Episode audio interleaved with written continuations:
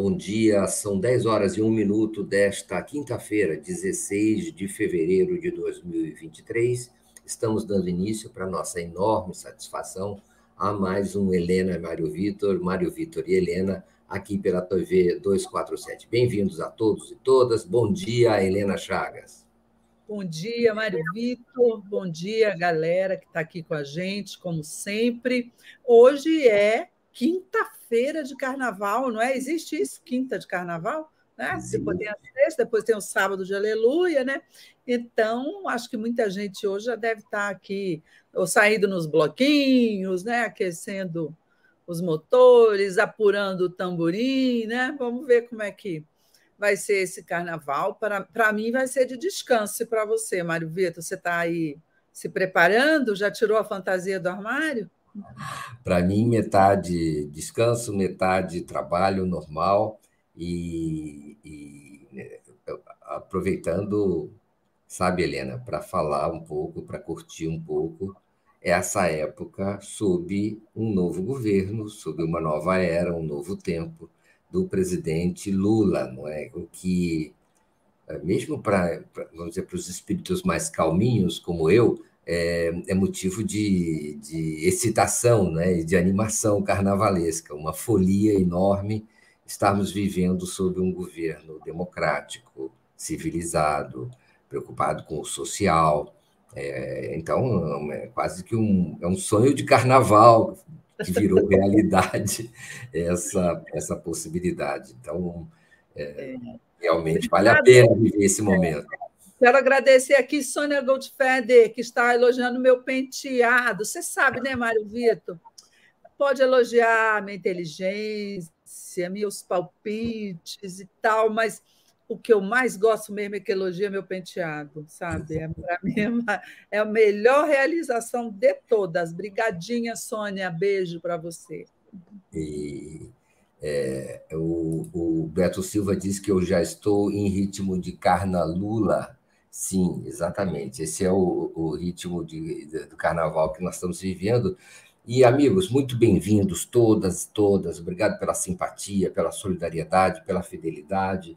Podem já, por favor, todos que estão ao vivo, no ar, não é, é dar aquele like, pode também compartilhar, dar o gostei, aumentar a repercussão e, a, e o alcance e a audiência do nosso encontro você pode se tornar membro solidário, você pode também é, se, se inscrever né, no Brasil247.com.br apoio e você vira um membro solidário. Você pode também doar pela chave pix, arroba brasil247.com.br ou assinar não é, é, nesse link que aparece aí, um bit.ly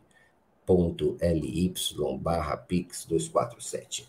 Consegui falar. É, é, então, por favor, é, é venham, aninhem-se, vamos começar nosso encontro nessa quinta-feira. E nós temos um incrível balé acontecendo. Hoje tem reunião do Conselho Monetário Nacional às 15 horas, Helena Chagas, é, com a presença dos membros do Conselho Monetário Nacional, o ministro da Fazenda, é, Fernando Haddad, o, o presidente, a, a, ministra do Planejamento, é, Simone Tebet, e o, e o presidente do Banco Central, Roberto Campos Neto.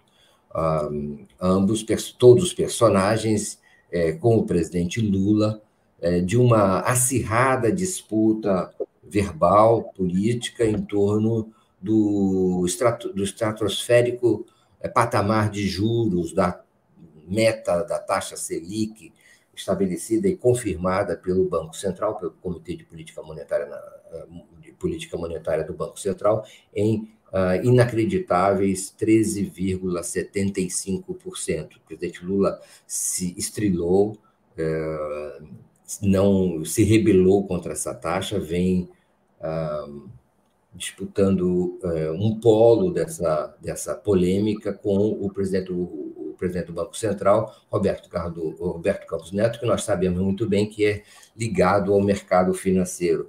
A, é, que, que vai acontecer hoje, Helena? O que você espera? Uma, um relaxamento das metas das taxas de inflação é, para 2024 e 2025, um aumento dessas, dessas metas e uma espécie de é, perspectiva de redução dessa taxa de juros ah, estabelecida pelo Banco Central, ah, ou não, não vai acontecer nada disso, antes pelo contrário, nada, nada, nada muda, tudo como dantes no quartel de Abrantes.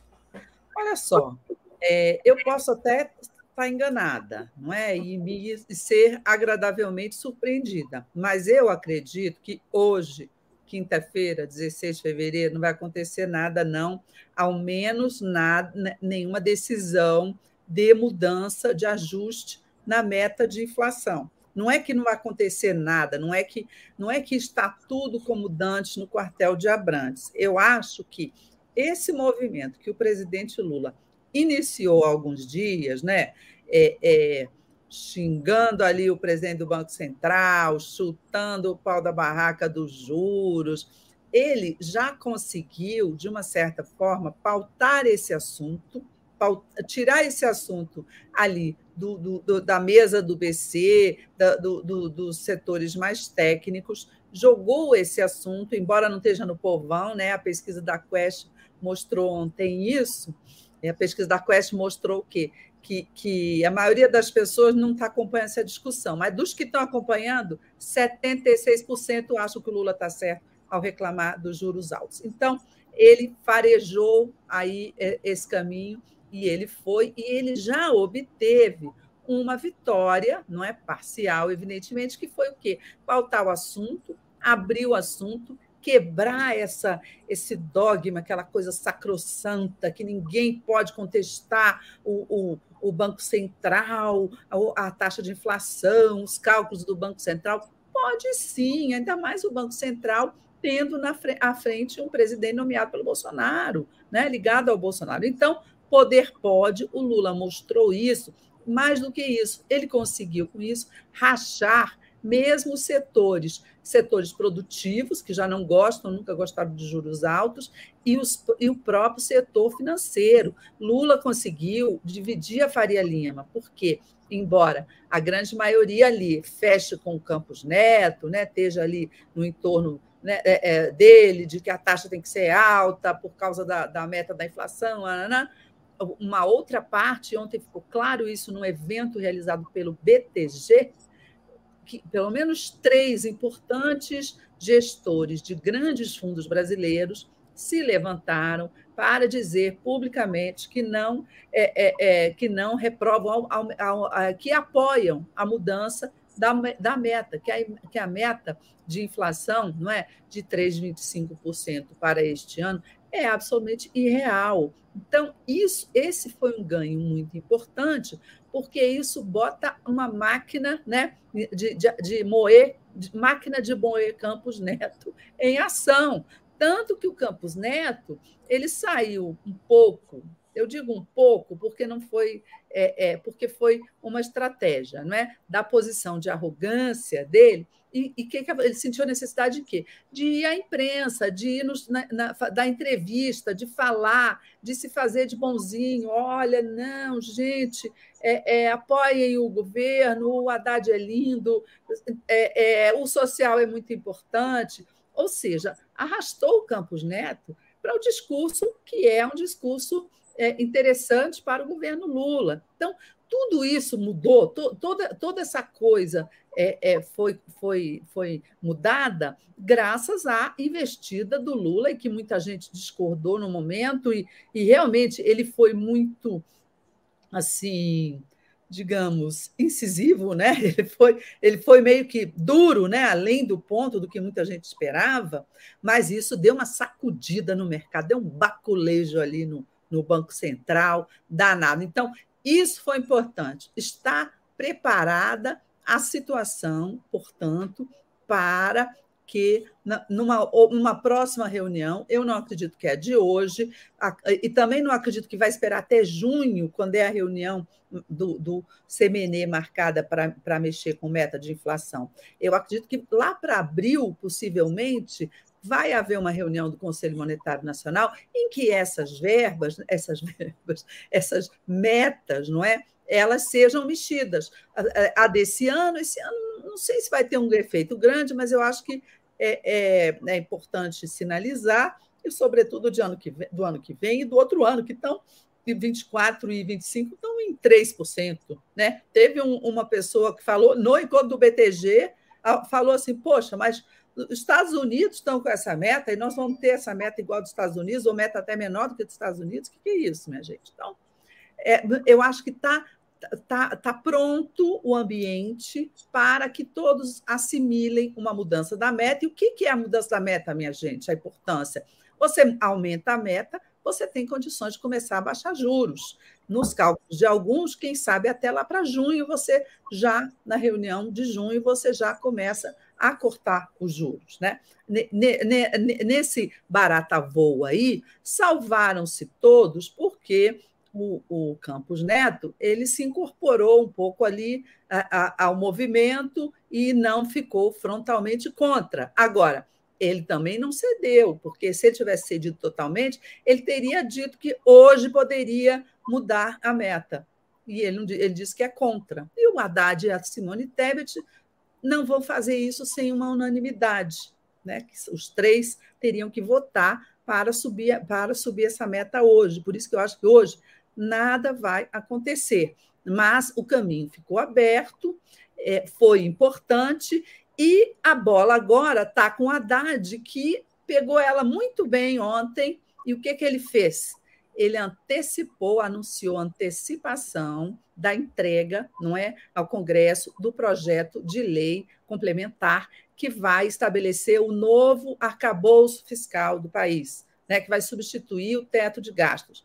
Isso, segundo o pessoal do mercado, meus amigos do mercado falaram, foi importantíssimo, gente. Não, não foi pouca coisa, não. Por quê? Porque essa questão do fiscal, do, do, do arcabouço fiscal, é um dos fatores de incerteza daqueles do, que estão no mercado e querem manter juros altos, subir, é, manter meta de inflação lá embaixo e juros lá altos, manter essa taxa que, como diz a Olivia, né, essa indecência dessa taxa de juros. Quando ele apresentar o novo arcabouço fiscal, provavelmente ele passará a esse setor, ele tirará, vai tirar o argumento desses setores não é, em relação a uma é, é, incerteza que eles alegam, e, e acaba o argumento deles.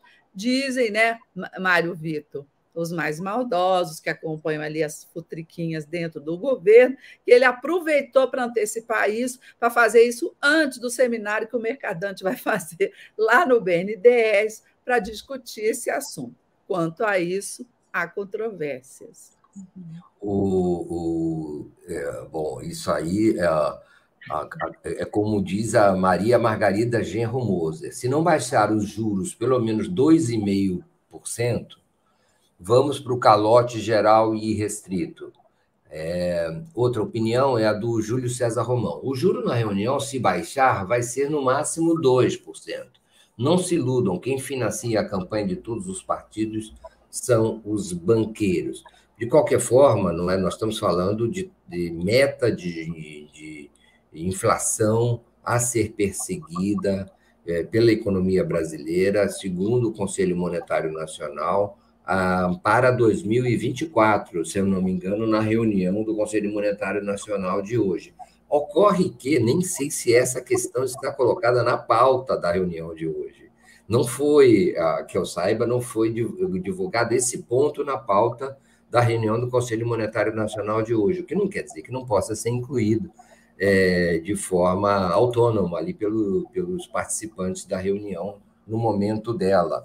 Ou não necessariamente tudo que, ela, que, que vai ser discutido ou que está acertado para ser discutido será, será é, é, já está revelado, né? Muita gente diz, não é? Acho que era o Tancredo Neves, não é, Helena Chagas, que dizia que esse negócio de resolver as coisas em reunião não dá muito certo. Reunião não é para não é para resolver, mas é para apenas para é, comunicar aquilo que já foi resolvido anteriormente, negociado anteriormente. Talvez seja esse o caso, não é? A fórmula Tancredo esteja é, é, sendo válida, né? tendo validade aí nessa reunião do Banco Central. Eu tenho a impressão que isso já está tudo acertado anteriormente, negociado, e, e aí os, os bombeiros já estão atuando segundo, a, vamos dizer assim, a informação de que eles dispõem. E um deles, por exemplo, que está atuando como bombeiro, aliás, eu acho que está com um uniforme de bombeiro de alto a baixo, é, é o ministro da Fazenda, é, Fernando Haddad, que vem dizendo que não há tantas divergências assim, que há um espaço grande de entendimento entre, digamos assim, o governo federal e não é, o presidente do Banco Central, que, aliás, também faz parte do governo federal, né, sendo o Banco Central uma autarquia ligada ao Ministério da Fazenda. Então, há uma, há uma há uma, eu acho que há, há vários planos aí em jogo, segundo as, as diferentes níveis de informação de que, que cada personagem tenha. Uh, ou que, que, resolva não ter também, não é? Porque alguns podem ter a informação e mesmo assim fazer questão de não a, admitir que já a tem. É, é, e aí vem a seguinte reflexão: é, os níveis os níveis de, de, de juros são realmente indecentes, não há justificativa para eles, não foi apresentada uma justificativa para níveis de juros tão elevados, nem mesmo na, na, naquela reunião, naquela entrevista coletiva do presidente do Banco Central, Roberto Campos Neto, houve uma, foi apresentada, ou sequer foi perguntada claramente, qual é a, a justificativa para para juros tão recordistas. Esse assunto passou incólume, é uma, ele é uma, um assunto mais ou menos tabu, não é?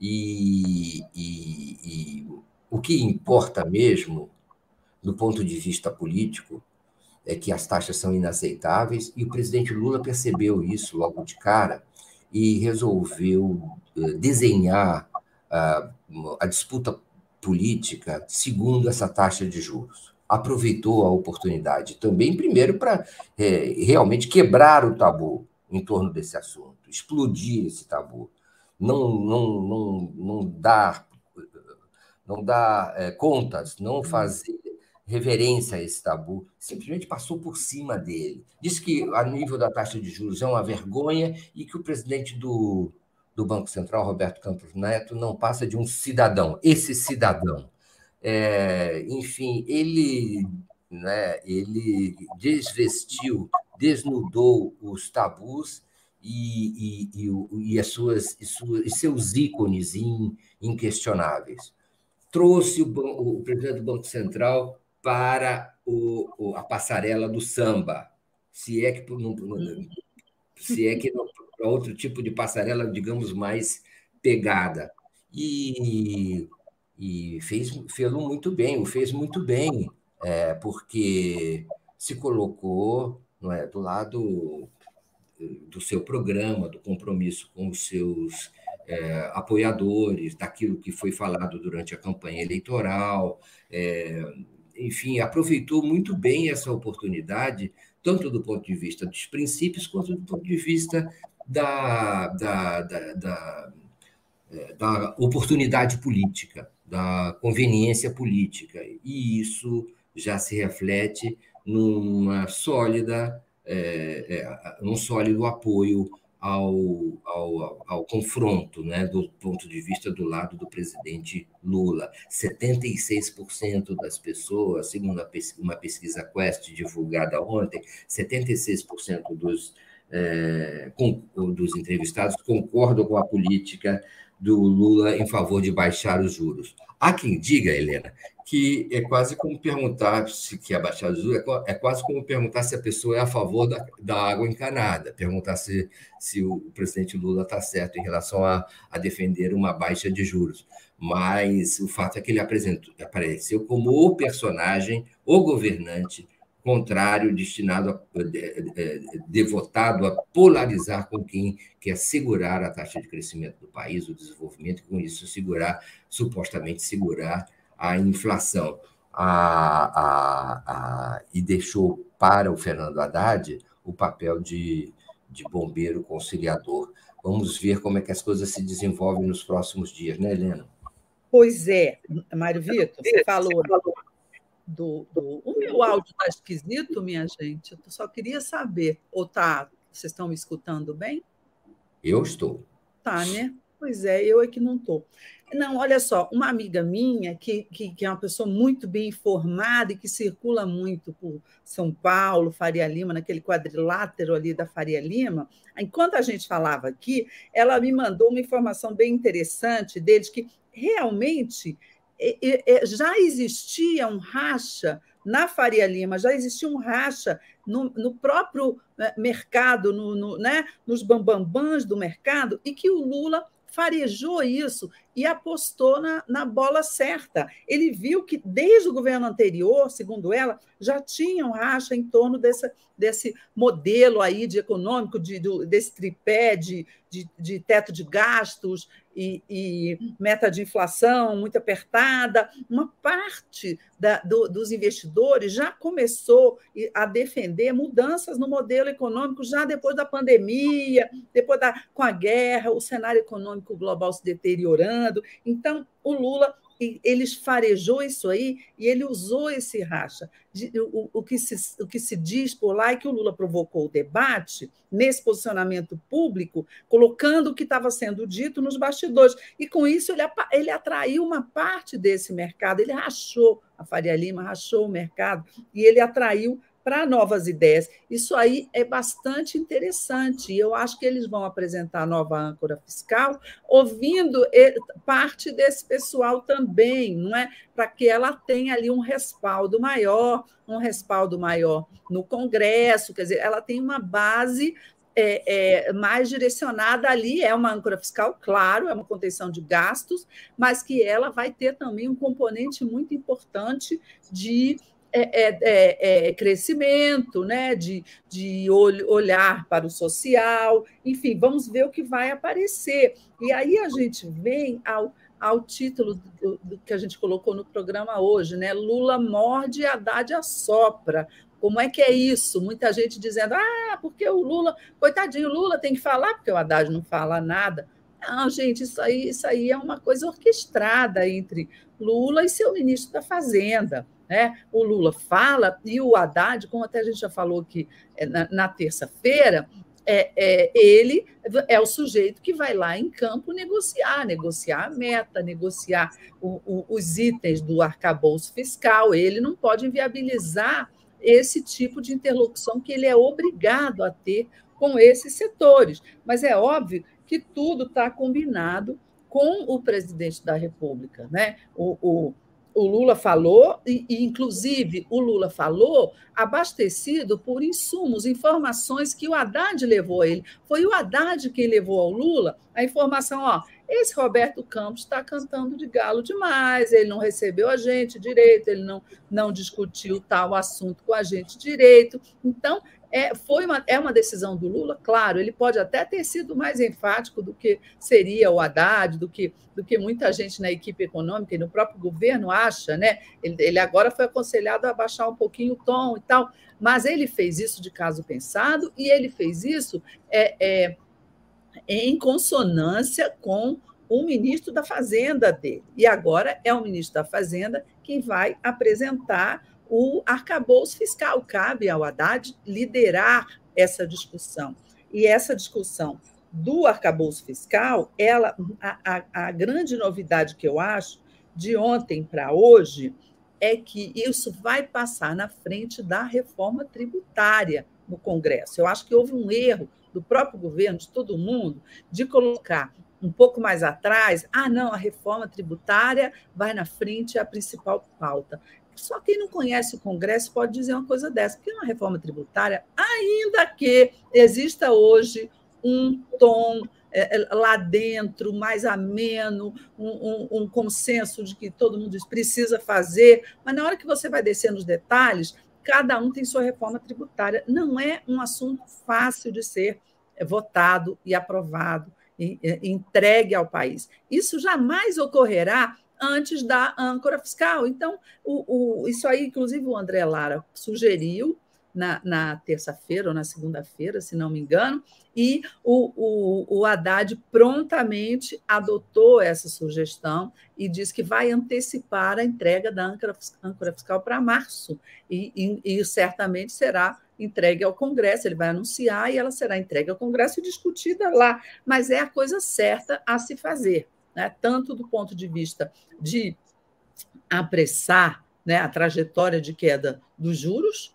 porque estando com essa âncora é, é já é, anunciada, não precisa estar aprovada, mas ao menos anunciada ao país, vai ficar mais fácil sustentar, não é aumentar a meta e, e, e começar a derrubar os juros, né? quanto do ponto de vista de estratégia legislativa. É, é muito mais racional, porque a âncora é um projeto de lei complementar, que exige maioria absoluta, mas não é uma PEC, como é o caso da reforma tributária, que exige 308 votos na Câmara, né?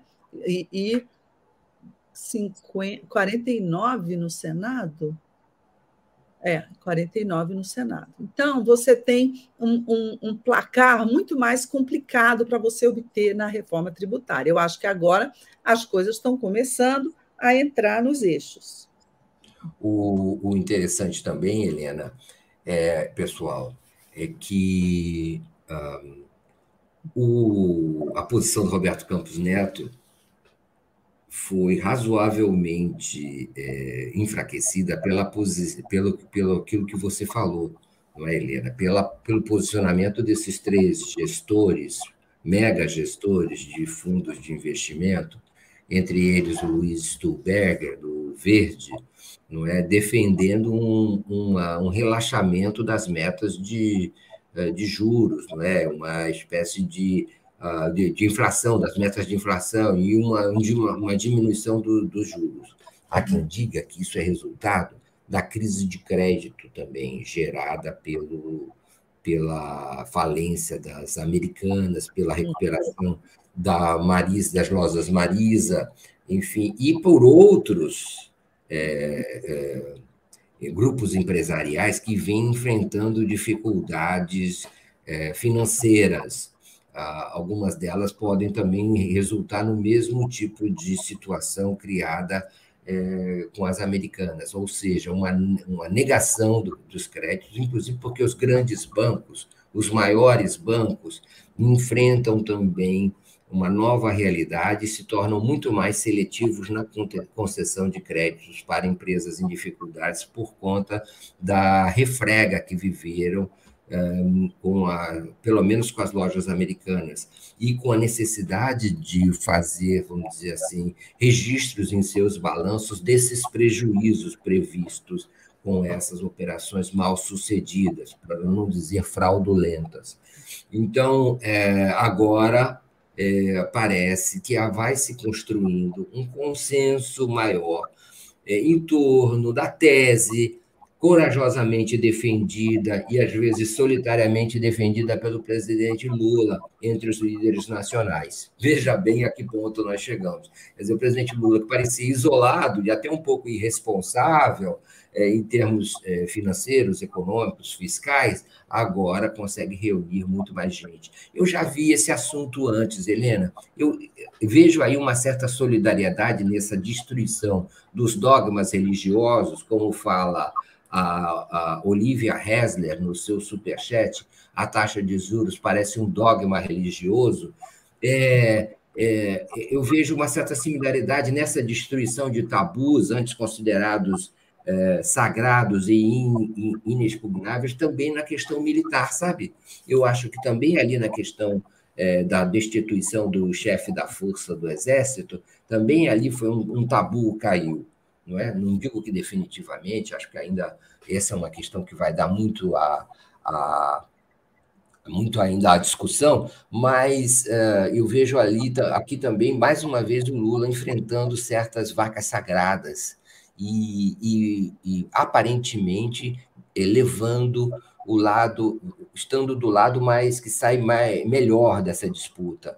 É interessante, porque aí parece também, Helena, que eu até cheguei a escrever isso num artigo, que o Lula aprendeu a comandar a agenda, a, a pautar a agenda. No caso dos militares, por razões óbvias, não é? E agora, no caso dos Yanomamis, também por razões óbvias. E agora, no caso, no, caso da disputa em torno dos juros, ele também se, se destaca. Será que isso vai ser um padrão do governo dele? Você acha, Helena?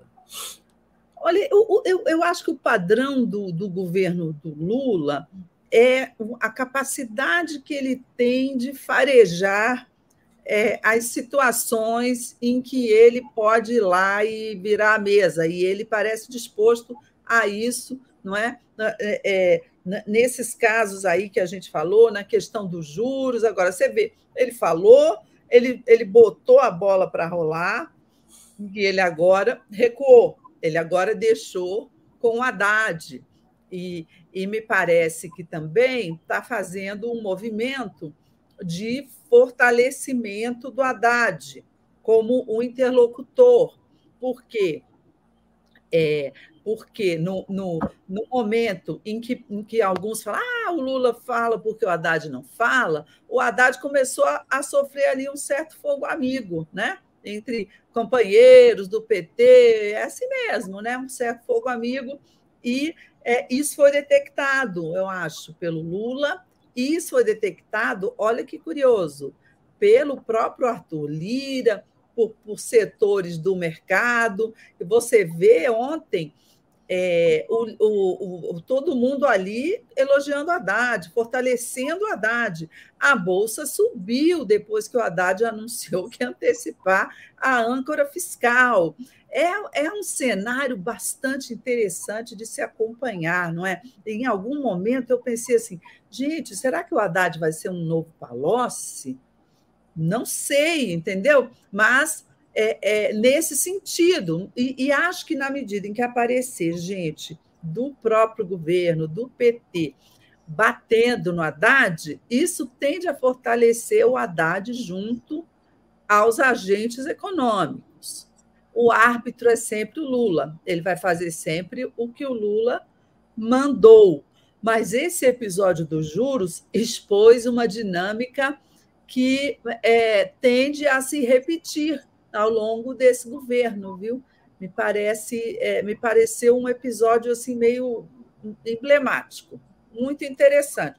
Vamos ver, o destino do Haddad depende dele mesmo, depende do que ele apresentar. Alguns dizem que a âncora fiscal está quase pronta, outros dizem que a âncora fiscal ainda está atrasada, não está pronta. O fato é que não é uma, uma tarefa simples, é uma tarefa difícil. Por quê? Ao mesmo tempo, a âncora fiscal ela tem que oferecer segurança aos que temem pela trajetória da dívida pública, esse trololó todo. É, é, esse é o papel de uma, de uma âncora fiscal, de um arcabouço fiscal, que é mostrar o que o país não vai gastar mais do que, do que tem, mais do que arrecada, tem responsabilidade fiscal. Isso que o Lula fala, grosso modo, dizendo que aprendeu com a dona Lindu, que nunca gastou mais do que ganhou e tal né? Tem que fazer isso de alguma maneira, isso tem que ser feito, só que de outra maneira, ele tem que colocar ali que os gastos sociais, por exemplo, não são gastos, são investimentos, por exemplo, em educação. É, tem coisas que nunca entraram no arcabouço fiscal e que me parece que vão ter que entrar dessa vez. Então, você terá uma, uma, uma negociação pela frente, não é? Vamos ver o que que. É, alguém falando aqui, o Haddad alisando Campos Neto é bizarro. Gente, eu não, não interpreto que o Haddad alisou o Campos Neto. É a tal história: good cop, bad cop. O, o Lula, no caso, é o bad cop. O Haddad é o good cop. Mas o que que. É, é, qual é o objetivo do Haddad? É o mesmo do Lula, baixar os juros. É exatamente a mesma coisa, né? Só que eles são parte de uma mesma negociação para se chegar a isso da melhor forma possível. Não, não acho que o Haddad é, foi capturado pelo mercado de jeito nenhum. O Gilberto Corvinel manda um superchat com um tema. Bom dia. Vocês acreditam que buscar acordo com o BC é o caminho mais rápido para obter resultados ou é o caminho mais curto para ser enganado pelo bolsonarista Roberto Campos Neto. Gilberto, obrigado pelo superchat. Fala, fala você. Falar. Pode falar você, querido. Não, eu não acho que o Lula buscou acordo com o BC, gente. Ao contrário. Vejam bem hum. como começou esse episódio. O Lula chutando o BC, o Lula chutando o Campos Neto. Ele não buscou, ele não buscou acordo nenhum com o BC. Né? O BC é que depois buscou um acordo com ele. O BC é que amaciou a conversa. Agora, você estar no caminho, você já fez um ambiente propício à mudança da meta. Não vai fazer agora, mas vai fazer daqui a pouco. Você está num caminho que pode levar à queda dos juros. Você continuar xingando o Campos Neto todos os dias, sem ter o poder de destituí-lo, que esse que é o problema, se o Lula diz, ó, oh, não aguenta esse sujeito, vou pedir a destituição dele ao Senado Federal, e tem que ser votada e aprovada no Senado, e o Congresso deixou claro que não aprovará isso, nem a demissão do Campos Neto, nem a, a mudança do, da autonomia do Banco Central, é dar murro em ponta de faca. O Lula está governando, ele precisa governar. E o Haddad está governando por delegação do Lula, gente. Então, eu não vejo dessa forma nenhuma, de, de, nenhuma forma o governo se rendendo ao Banco Central, fazendo acordo. Isso aí é pode ser um acordo, é, é, nem digo que é um acordo, isso aí é uma acomodação, não é? Em que um parou de xingar o outro. Mas os objetivos continuam os mesmos do governo, e acho que do Campos Neto também. O Campos Neto, é, é no momento em que ele tenta se aproximar, ele tenta se render, porque ele vê que o mercado está dividido, ele vê que o Lula é um presidente que acabou de assumir, ele vê que, mesmo que o Lula não consiga demiti-lo, ele terá vida muito difícil se começar um processo desse tipo contra ele. Então, para ele também não é bom. Mas eu não vejo de nenhuma forma uma rendição do governo ao Banco Central. Ao contrário, eu acho que o que ocorreu nessa semana quem saiu ganhando foi o governo Lula. O, o fato é que o governo Lula, o presidente Lula, resolveu colocar o, o, o presidente do Roberto Campos Neto, do Banco Central, é, no seu lugar, né? E, e, e, o presidente do Banco Central teve que sair na busca de uma espécie de conciliação, porque as, a, a, a, o comunicado, a ata do Copom e o comunicado do Copom do Banco Central tinham sido realmente muito agressivos. E há toda uma discussão que, que ultrapassa a taxa de juros do Banco Central, a meta de inflação. Há uma outra discussão que é a respeito de quem, a quem serve o Banco Central, para quem ele serve, o que, que tem que ser mudado nessa estrutura que serve muito mais aos rentistas do que ao povo brasileiro, que serve muito mais a, um, a, um, a uma espécie de máquina de lucros automática que é, recheia os bolsos de, do, dos que já estão ricos e que prejudica profundamente as contas nacionais, que tem que desembolsar cerca de 800 bilhões de reais por ano para sustentar essa máquina louca de é, títulos públicos, né, com, com taxas de rendimento cada vez maiores, alimentados pelas próprias expectativas do tal chamado Boletim Focus, que é criado pela, pela, pelos grandes gestores de é, de fundos, as aplicadoras, os rentistas, enfim, uma máquina que se realimenta continuamente e que é muito louca e que tem que, de alguma maneira, se. Uh, se e que só existe no Brasil nesses níveis, em termos de uma taxa tão alta, tão prejudicial às contas nacionais, e que isso não é questionado. Eu acho que, no fundo, é isso que precisa ser destruído, desmontado e recriado de uma forma benéfica para o cidadão e não apenas para os que já são é, é, é, escandalosamente ricos. A Márcia Costa Guedes fala: o presidente Lula corajosamente abriu a discussão sobre os juros e assim mostrou que o povo vai participar amplamente do governo. É, Márcia, exatamente, é, parece ser essa a ambição mais geral do presidente Lula, e, e embora possa haver uma certa dissonância entre o que ele fala e o que ele faz, eu acho que, no fundo, no fundo, essencialmente, ele é fiel àquilo que ele pensa e fala o que pensa.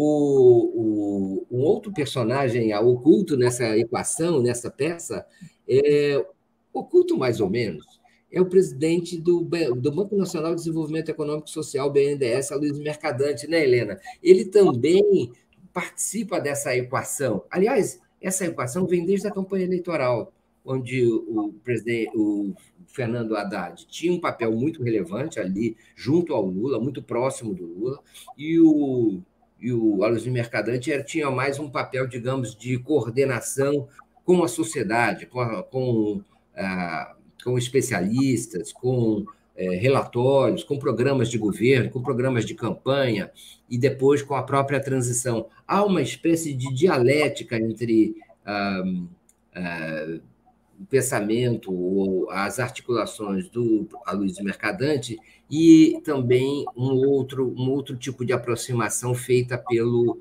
pelo Fernando Haddad. Acho que a gente também podia tentar enquadrar as coisas e a própria forma como o presidente Lula organizou esse tripé, digamos assim, esse triângulo, em que ele está no vértice, mas ele tem duas partes, dois é, é, é, ângulos é, do triângulo é, ali se equilibrando e se é, compensando. não acha, Helena? Eu acho, mas eu acho o seguinte: no momento em que Luiz Inácio Lula da Silva escolheu Fernando Haddad como ministro da Fazenda, o ministro da Fazenda é Fernando Haddad.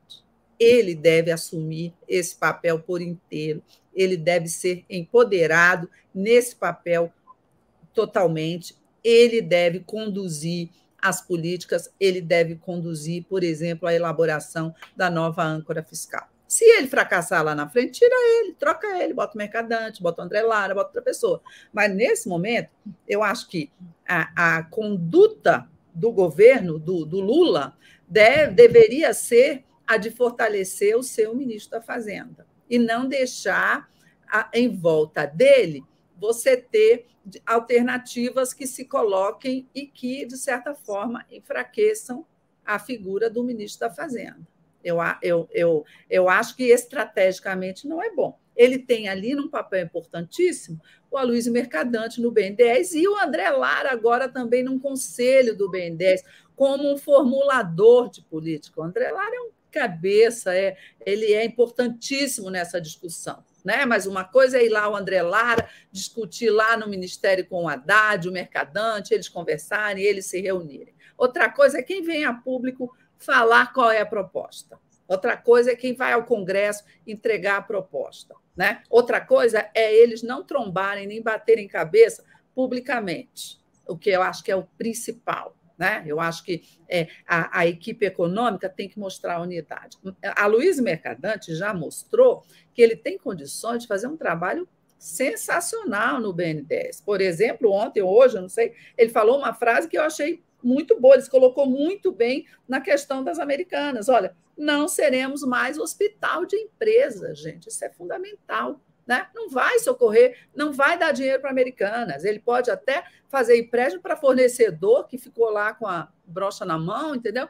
Mas ele mas ele está redirecionando o BNDES como um banco de desenvolvimento. Ontem eu vi no lançamento do Fundo Amazônia, o Mercadante, com a Marina Silva, eles disseram uma coisa fundamental, que é o, o trabalho do banco para financiar os projetos da Amazônia sustentável. Não é da Amazônia que vai ficar intocável, é da Amazônia que vai é, é, é, é se recompor depois dos desmatamentos, mas que vai ser explorada por quem mora lá para fazer indústria verde, para se desenvolver de uma maneira sustentável. Isso é importantíssimo para a economia brasileira, para a economia do mundo como um todo. Então, o Mercadante ele já tem uma missão monstruosa nas mãos dele, ele tem um poder que quase nenhum ministro, que nem, poucos ministros têm né? a começar pelo orçamento dele. Mas eu acho que deve ficar bastante delimitado o que é a função da Luiz Mercadante,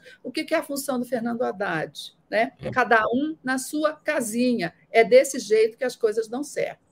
O, de qualquer forma, antes da gente pular para outro assunto, há um tema de fundo também que é, uh, que é a carestia, que, é a inflação. Né? Alguns apuram que o núcleo da inflação, fora os preços desonerados, né? É, alguns dos preços ainda desonerados, já está por volta de 8%. Né?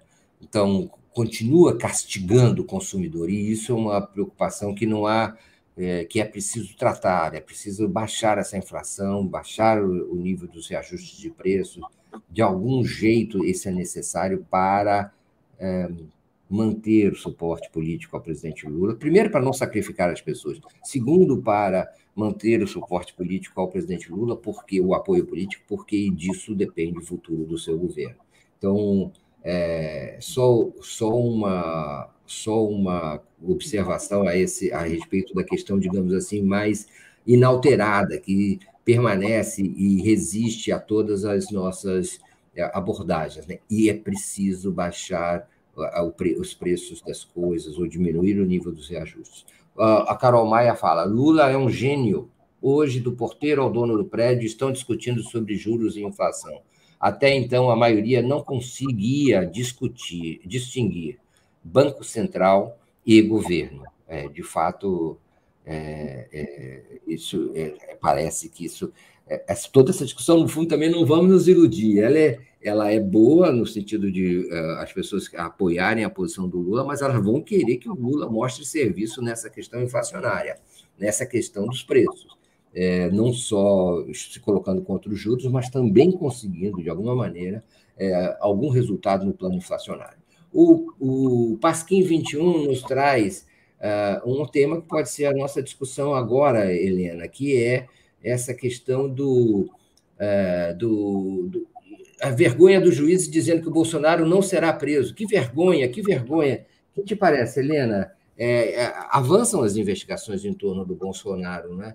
E já dá para prever alguma coisa? O que parece que até tiveram acesso aí a algumas informações, ou parece que se liberou acesso à informação do celular, não é, do Anderson Torres. Olha, é, a Polícia Federal tem que tirar o chapéu para ela, minha gente. Ela está sendo extremamente eficiente nessas investigações. Agora, a última é, é, novidade é que, além da, da, da, de descobrir vários dos envolvidos pelas impressões digitais que eles deixaram lá nos, na, na quebradeira, ela agora conseguiu acesso pela nuvem ao conteúdo do celular do ex-ministro da Justiça e ex-secretário de Segurança fugitivo do DF, Anderson Torres, que agora está preso aqui. O que, que acontece? O Anderson Torres sempre diz que ah, eu perdi meu celular, eu joguei meu celular não sei onde, e, e, e armou esse discurso. É, Entende-se que porque ele tinha muita coisa no celular e que, embora ele deva ter apagado a gente sabe que tem coisa no celular, mesmo apagada, que esses programas de rastreamento, de investigação, de investigar na nuvem, eles têm acesso, eles conseguiriam é, recuperar. Então, você teve um tempo aí em que parecia que esse material estava perdido, mas não era não. A Polícia Federal estava tentando, junto à Justiça, junto à operadora do celular, porque a operadora ela tem acesso à, nuvem da gente, abrir a nuvem do Anderson. Então, parece que ontem, ontem, ontem, não sei, eles, eles conseguiram o acesso.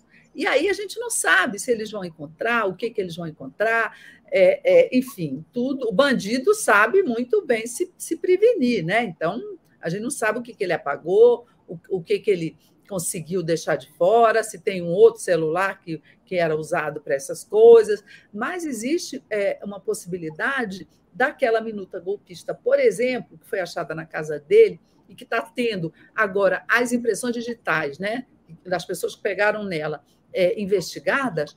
Será que, que, essa, que essa minuta não está lá no celular, no arquivo do celular do, do Anderson Torres, mesmo que ele tenha apagado, não ficou salva em algum arquivo, em algum canto? Não sei, pode ser. Né? Então, hoje em dia, a gente pega, eu pelo menos, eu, eu, eu leio textos e mais textos no meu celular e passo direto pelo, pelo Wi-Fi para a minha impressora e imprimo. Então, ele pode ter feito isso, pode ter acontecido isso.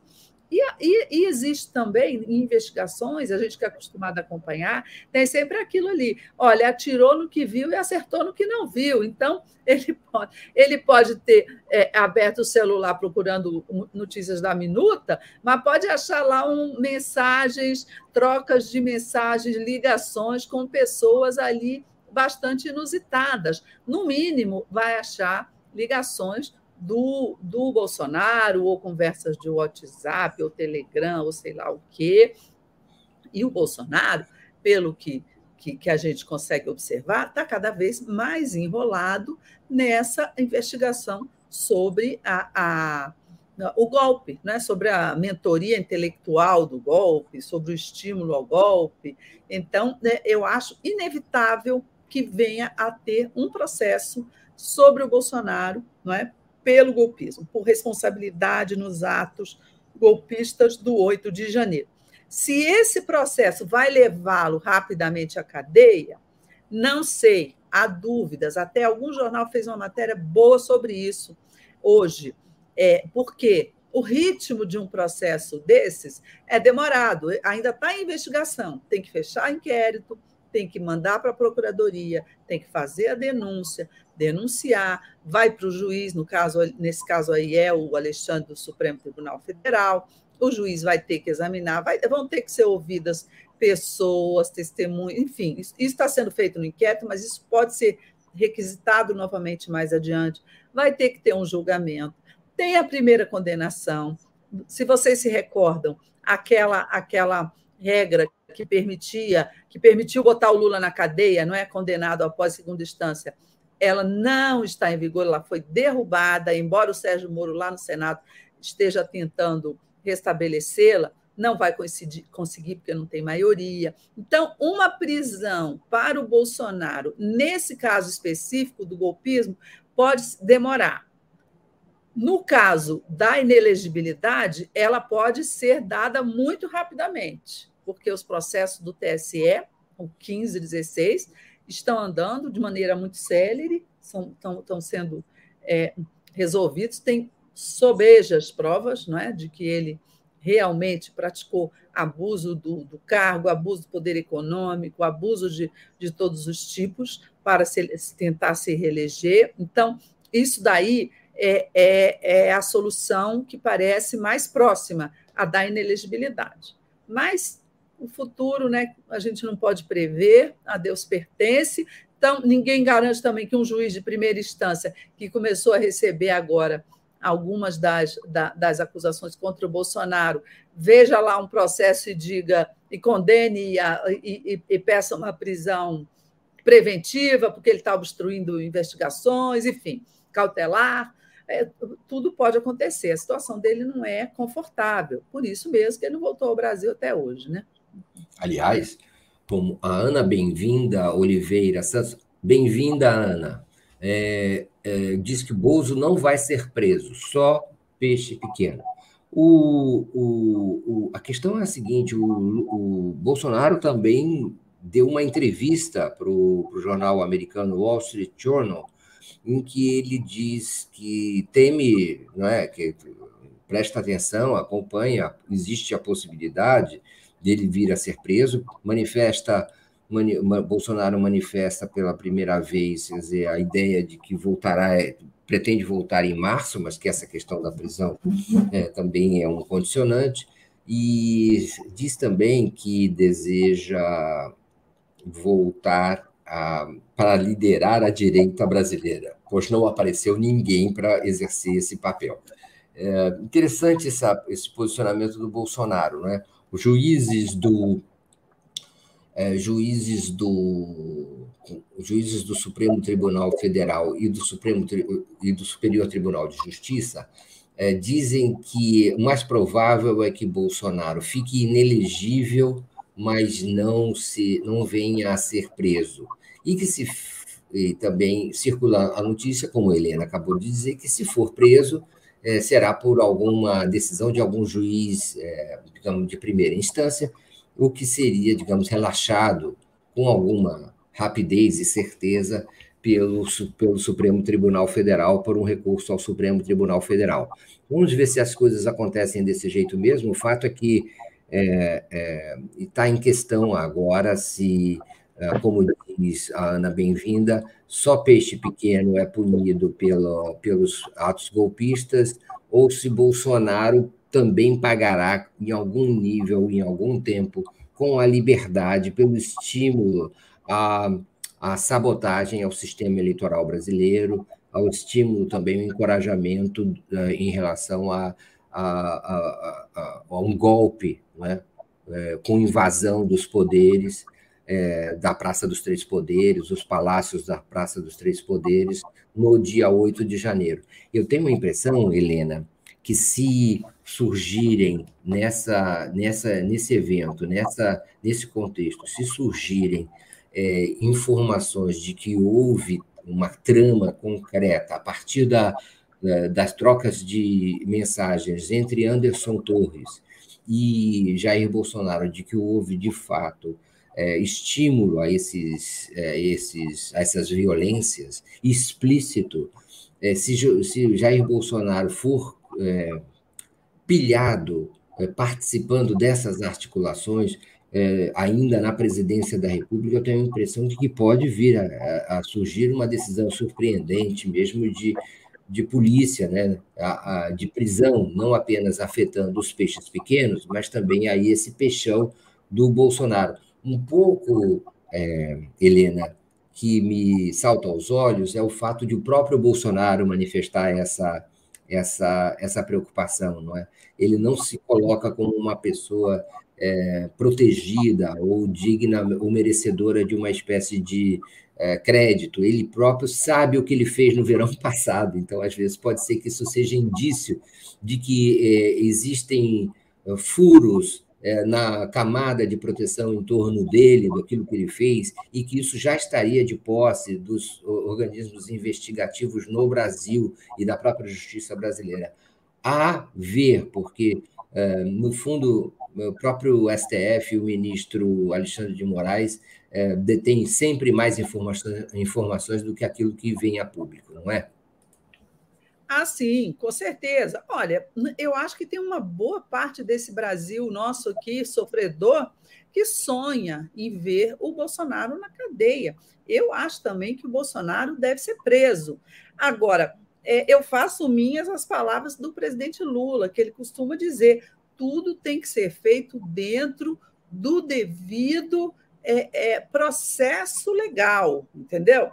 É, eu acho que tudo que o Bolsonaro fez é mais do que razão para ele ir para a cadeia, mas ele tem que ser investigado, como está sendo, processado, julgado com direito de defesa, e aí então ir para a cadeia, não é? Eu acho que esse país viveu um período de trevas muito grande, né? Eu acho que esse país passou o que passou é, nos últimos anos e, e, a gente ficou muito revoltado, a gente ficou realmente, olha, cadeia, bota na cadeia, não pergunta por quê, prende antes e depois pergunta. Não é assim. Eu acho que para o futuro da gente, para o futuro do país, para o meu futuro, dos meus filhos, dos meus netos, para o seu, é, a gente tem que valorizar o devido processo legal. Né? A, a, a justiça, a gente tem que. Se, se o juiz não é bom, tira o juiz, não é? Vai, vai, vai é, entra contra ele, enfim, é, eu, ou, ele, se o Congresso não é bom, elege outro, sabe? Mas eu acho que chegou o momento, e é isso que o governo Lula nos traz, essa oportunidade da gente governar com a lei, com o Estado de Direito, para que não façam com ninguém, com nunca, com nenhum outro presidente, seja ele tão horroroso quanto o Bolsonaro, o que fizeram com o presidente Lula, que passou 580 dias na cadeia, né? injustamente. Isso não pode acontecer nunca mais nesse país, com ninguém, nem com os nossos adversários e, inimigos. Muito bem, chegamos ao final do nosso encontro, são 11 da manhã, chegamos ao final do nosso encontro de hoje. Muito obrigado pela sua audiência, pela sua participação, pelos comentários, críticas, informações, provocações. É um prazer imenso essa oportunidade que se repete às terças e quintas-feiras com a sua audiência. A gente volta na semana que vem com Mário Vitor e Helena, Helena e Mário Vitor aqui pela TV 247, sempre às 10 da manhã. Uh, Helena Chagas, bom dia para você, um bom fim de semana, um bom carnaval para você também.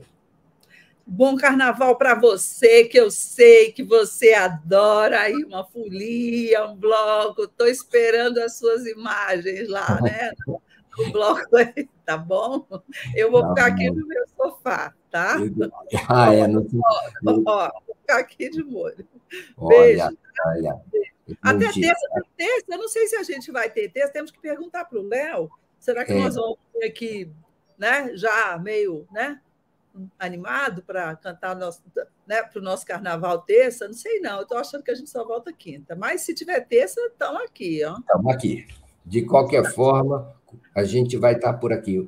O, antes da gente tchau, dar tchau, Maron Abib manda um superchat. Helena, essa sua abordagem é uma síntese objetiva sobre os passos de Mercadante e Haddad.